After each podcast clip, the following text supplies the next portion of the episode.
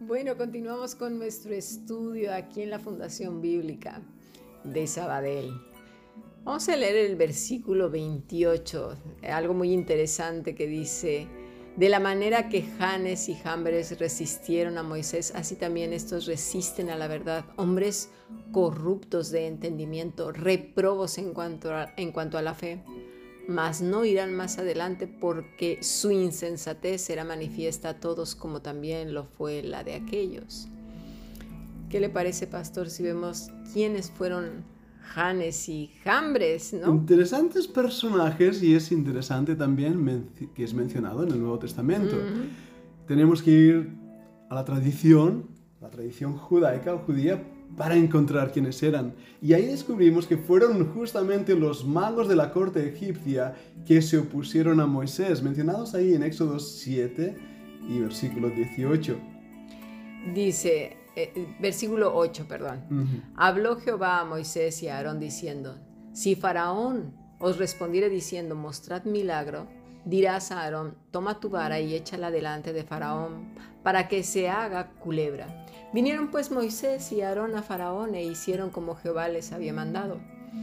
Y echó Aarón su vara delante de Faraón y de sus siervos y se hizo culebra.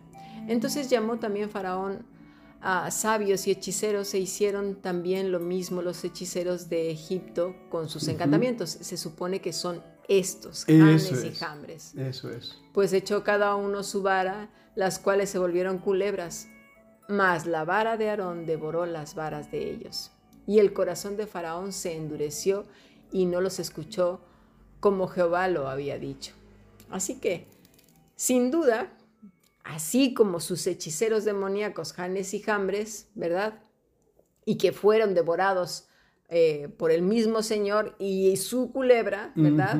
Así también estos payasos farsantes serán devorados. Porque fíjese, pastor, que hay algo que es muy evidente cuando uno ve a través de YouTube o incluso estas cosas que se comparten, videos a, través de las eh, eh, WhatsApps, Facebooks y todas estas las redes en general, ¿no? Uno nada más los ve ahí en, el escenario, porque ponen escenario literal. Sí, ¿Verdad? Es una puesta en escena. Es una puesta en escena. Parece que no se dan cuenta Además, fíjate un dato curioso que nos sirve también aquí como James y Jambres, imitaron tan acorde lo que Dios estaba haciendo. Ahora había algo ahí que era diferente y por eso el poder de Dios sobre la falsedad. Pero estas personas que estamos mencionando hacen lo mismo, pero lo cambian. Sí, de hecho, eh, eh, una de las cosas que, que estos nuevos bueno, no son nuevos, ya, ya tienen mucho. Eh, ahora, Los hechizos demoníacos ya vienen de antiguo, claro que sí. Sí, eh, eh, algunos de ya al extremo de falsos profetas que están surgiendo, que también los vamos a ver en la conferencia, ya se hacen llamar Mesías. Y es increíble que le siguen masas. Sí. Nos resulta imposible casi de entender, de explicar, ¿Cómo gente es capaz de seguirles? ¿Cómo no lo ven? No, no lo ven.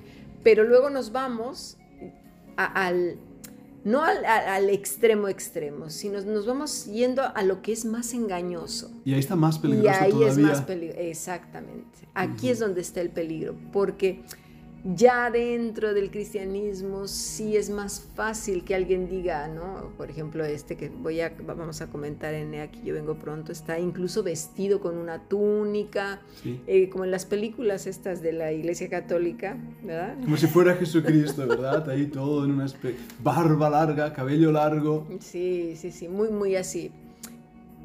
Esto no es fácil que caiga un cristiano de, las iglesias de, diferente denominación. Yo no quiero nombrar ninguna para no ofender a nadie, pero mm. es fácil que lo sepas. Sin embargo, estos que están trajeados y que mm, su lenguaje es muy seductor.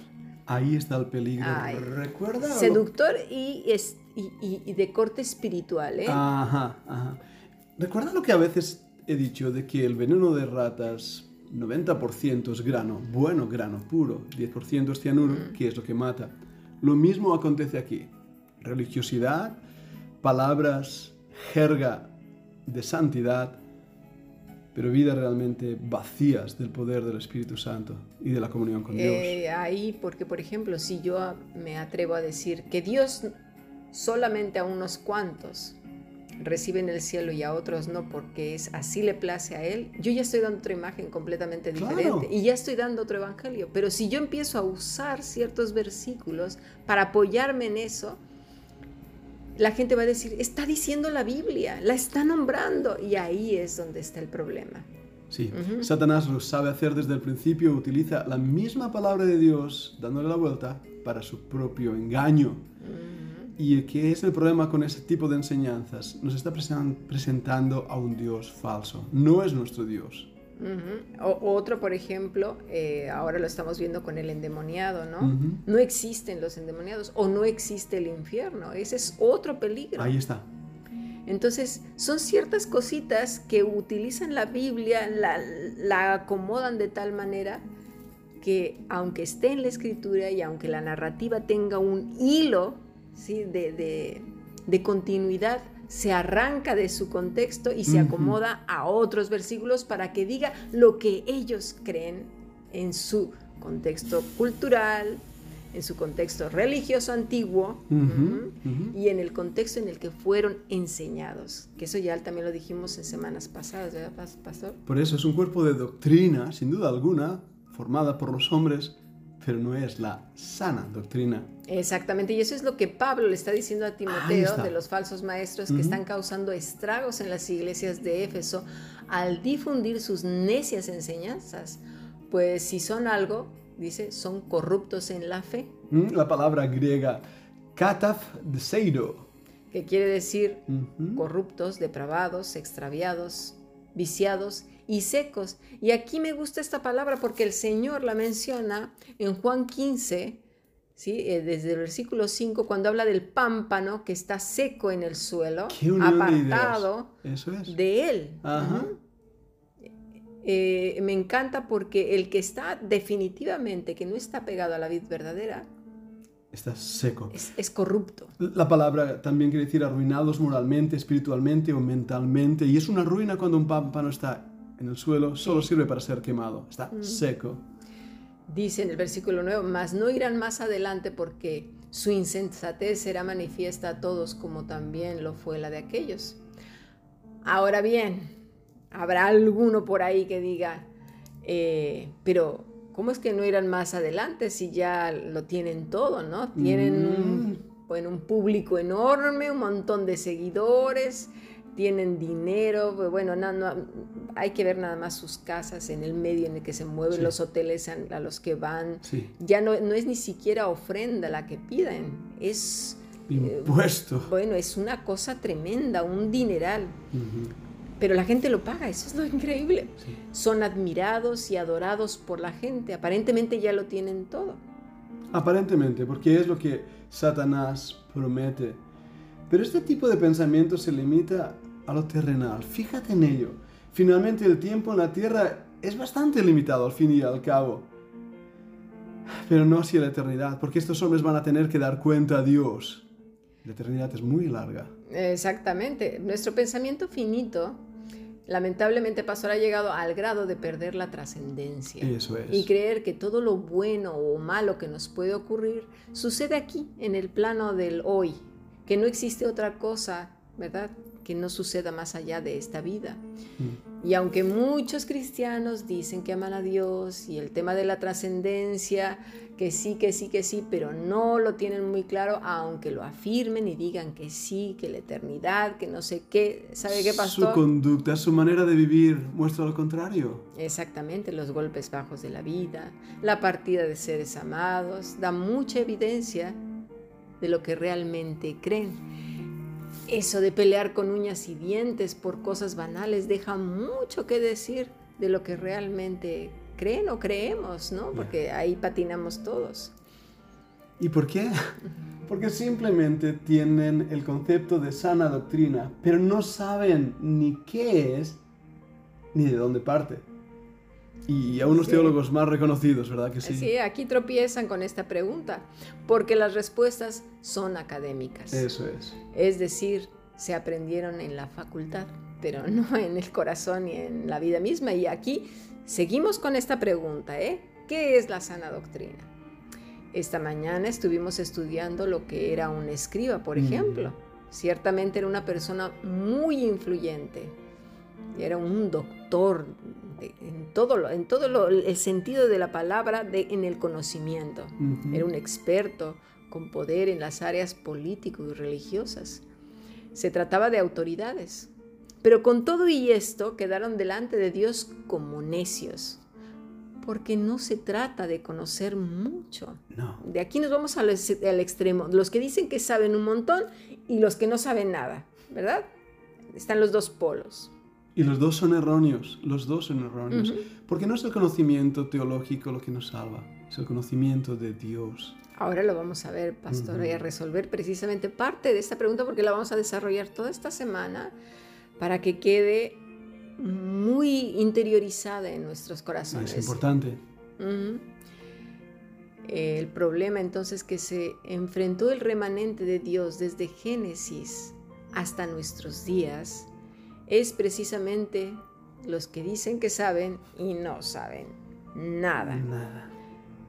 Dice Primera de Timoteo 1.3, ¿lo quiere leer, pastor? Como te rogué que te quedases en Éfeso cuando fui a Macedonia, para que mandases a algunos que no enseñen diferente doctrina, ni presten atención a fábulas y genealogías interminables que acarrean disputas más bien que edificación de Dios que es por fe. Así te encargo ahora.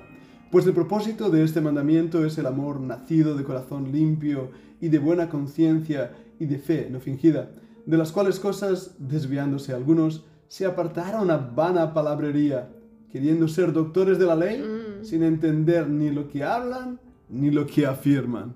Así es. Parte, ya lo vimos de, lo- de la conferencia que pasó en Éfeso, ¿Sí? ¿verdad? Que Ahí lo si- estuvimos hablando. Si la lo mismo. quieren ver, por favor, eh, es muy interesante porque entenderán mucho el contexto de las eh, eh, cartas pa- de Pablo, tanto a, Efesios, a los Éfesos, como a Timoteo y a Tito, que estaban precisamente combatiendo con estas falsas doctrinas, que hoy también la estamos No ha combatiendo. cambiado, sí. ¿sí? Así que estas personas que está mencionando Pablo, no solamente en Éfeso, yo creo que de- desde que el Señor Jesucristo estaba confrontando a los religiosos, son expertos en seducir con sus palabras, sus denuncias, sus culpas y cargas y más cargas y promesas y de todo, enseñanzas fuera de contexto. Es como todo muy enrevesado, muy raro. Es parte de lo que ellos hacen para controlar, para coaccionar y quitar la libertad. Así es, dice 2 de Timoteo 3:6, porque de estos son los que se meten en las casas y llevan cautivas a las mujercillas cargadas de pecados, arrastradas por diversas concupiscencias. Estas siempre están aprendiendo y nunca pueden llegar al conocimiento de la verdad. Qué triste. Ahí está, una vez más, los que dicen que saben y no saben absolutamente nada, no alcanzan nunca el conocimiento de la verdad. Es muy triste esto, Sí. pero está pasando en las iglesias. Sí, y, y es una, una plaga. Pablo hace hincapié a su joven discípulo en el versículo 13, más los malos hombres y los engañadores irán de mal en peor, engañando, pero también siendo engañados. A la vez, eso es. Satanás, padre de mentira. Dice, pero persiste tú en lo que has aprendido y te persuadiste sabiendo de quién has aprendido y que desde la niñez, ¿cuántos años, eh? Has sabido las sagradas escrituras, las cuales te pueden hacer sabio para la salvación por la fe que es en Cristo Jesús. Y vamos a ver algunos pasajes, pastor, que nos hablan precisamente de la palabra doctrina. ¿Qué le parece si leemos Job 11, desde el versículo 2 al 5? Vamos a hacerlo. Job 11.2. Las muchas palabras no han de tener respuesta, y el hombre que habla mucho será justificado. Harán tus falacias callar a los hombres, harás escarnio y no habrá quien te avergüence. Tú dices, Mi doctrina es pura y yo soy limpio delante de tus ojos. Mas, oh, ¿quién diera que Dios hablara y abriera sus labios contigo? Mire, aquí la palabra para doctrina es lekak, que quiere decir instrucción, enseñanza, saber. Pero también tenemos oh, en otro pasaje esta palabra, la iremos viendo muchos a lo largo de la semana, pero vamos a leer Proverbios 1, desde el versículo 1. ¿Lo quiere leer, pastor? Dice los Proverbios de Salomón, hijo de David, rey de Israel, para entender sabiduría y doctrina, para conocer razones prudentes, para recibir el consejo de prudencia, justicia, juicio y equidad, para dar sagacidad a los simples y a los jóvenes inteligencia y cordura. En el versículo 2, por doctrina, se entiende corrección. Entonces ya tenemos lekaj, que es instrucción, enseñanza, saber. En este pasaje de Proverbios tenemos entonces que es corrección. Un sentido más. Y este pasaje de Isaías 28, 7 es un pasaje muy fuerte que también vamos a desarrollar en la semana, pero es precisamente esto lo que está ocurriendo hoy. Cuando hablamos en este pasaje, pastor, de vino y de, no necesariamente es que todos sean borrachos, sino que se han embriagado en sus propias ideas, pensamientos, moral, cultura, grupo. Eh, estas cosas que ya hemos hablado desde la semana pasada. Y están llenos, embriagados. Eh, mira Isaías 28, 7. Dice, pero también estos erraron con el vino y con sidra, se entontecieron. El sacerdote y el profeta erraron con sidra, fueron trastornados por el vino, se aturdieron con la sidra, erraron en la visión, tropezaron en el juicio porque toda mesa está llena de vómito y suciedad hasta no haber lugar limpio. ¿A quién se enseñará ciencia? ¿O a quién se hará entender doctrina? ¿A los destetados? ¿A los arrancados de los pechos? ¿Qué palabras? Sí, muy fuerte. La palabra para doctrina es shemua, que quiere decir anuncio, pregón. Y conocimiento es dea. Entonces, de quién, aquí viene entonces, ya con esto ya podemos desde, más o menos saber de quién proviene ese conocimiento, ese pregón, esa corrección, esa instrucción y enseñanza, esa doctrina. Vamos a volver a leer con atención, por favor, Marcos 1.21, porque a partir de aquí ya podemos decir qué es la sana doctrina, aunque la vamos a seguir desarrollando a lo largo de la semana, ¿verdad? Y este pasaje es el que hemos estado estudiando ya desde el lunes, Marcos 1.21, y entraron en Capernaum, y los días de reposo, entrando en la sinagoga, enseñaba. Y se admiraban de su doctrina, porque les enseñaba como quien tiene autoridad y no como los escribas. Exactamente. Entonces, ¿qué es la sana doctrina? Pues la sana doctrina es Cristo mismo, mis estimados. Si no conoces a Cristo, si no observas su vida, no tienes, ni sabes, ni entiendes, ni entiendo, ni sé, ni, ni, nada de nada que es la doctrina, la sana doctrina. Seremos entonces como los fariseos, los escribas, los saduceos, muchas frases hechas, mucha academia, pero como pámpanos secos. Huecos y muertos. Exactamente dice Jesús en Juan 14:5. Cuando Tomás le dice, Señor, no sabemos a dónde vas, ¿cómo puedes saber el camino? Y le dice el Señor, yo soy el camino y la verdad y la vida. Nadie viene al Padre sino por mí. Si me conocieseis también, a mi Padre conoceríais, y desde ahora le conocéis y le habéis visto. Prestemos atención a esas palabras del Maestro. Comenzamos ahora a saber que en Él mismo está la, sana, doctrina. Olvidémonos de conceptos, de académicos y de, verdad, por favor, despojémonos de nosotros mismos.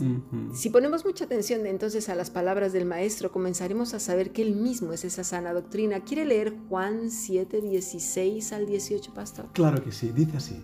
Mi enseñanza no es mía, replicó Jesús, sino del que me envió. El que esté dispuesto a hacer la voluntad de Dios reconocerá si mi enseñanza proviene de Dios o si yo hablo por mi propia cuenta. El que habla por cuenta propia busca su vanagloria. En cambio, El que busca glorificar al que lo envió es una persona íntegra y sin doblez. Así es. Entonces, a partir de aquí sabemos cuál es la voluntad de Dios. ¿Y cuál es la voluntad de Dios?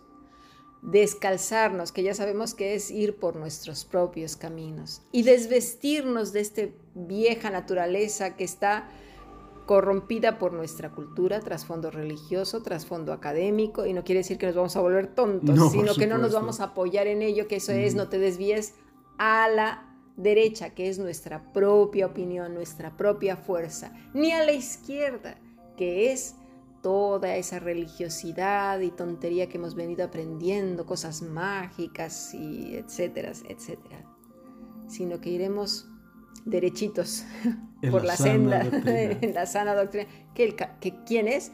Cristo, que es la verdad y la vida, el camino, la escalera que nos lleva precisamente a la ciudad celestial. Gracias, pastor. Un placer estar aquí y deseamos y oramos que este podcast haya sido de muchísima bendición para nuestros estudiantes. Así es. Hasta la próxima. Bendiciones.